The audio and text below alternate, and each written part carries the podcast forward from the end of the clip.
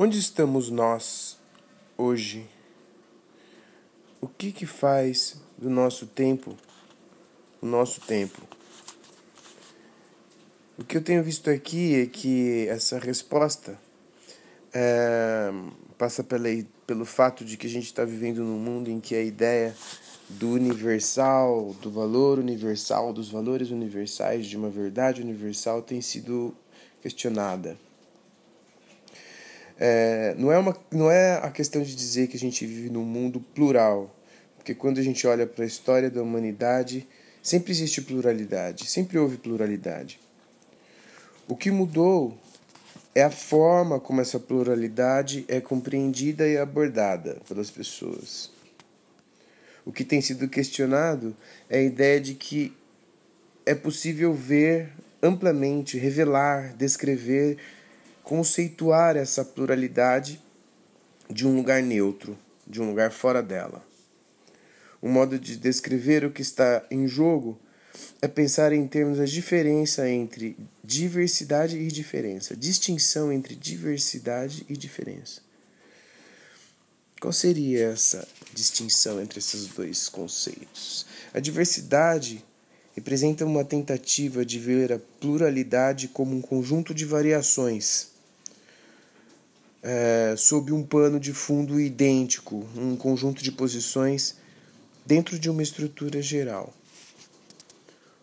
Um exemplo é quando a gente pensa na pluralidade em termos de variações culturais. Né? Então, a pluralidade como variações culturais é uma forma ah, esquemática de criar um conjunto de variações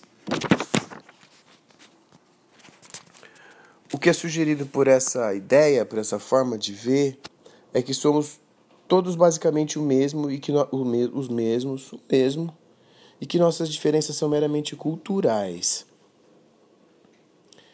O problema com essa visão é que o universalismo, que paradoxalmente permite a diversidade, mascara normas, valores e interesses etnocêntricos. Isso é do Baba e não reconhece, em geral, a posição universalista e normativa a partir da qual constrói seus julgamentos culturais e políticos. A diferença, por outro lado, né, a diferença diferente dessa diversidade que a gente acabou de tentar definir, considera a realidade de que diferimos só quando experimentamos essa diferença enquanto essa diferença nos confronta.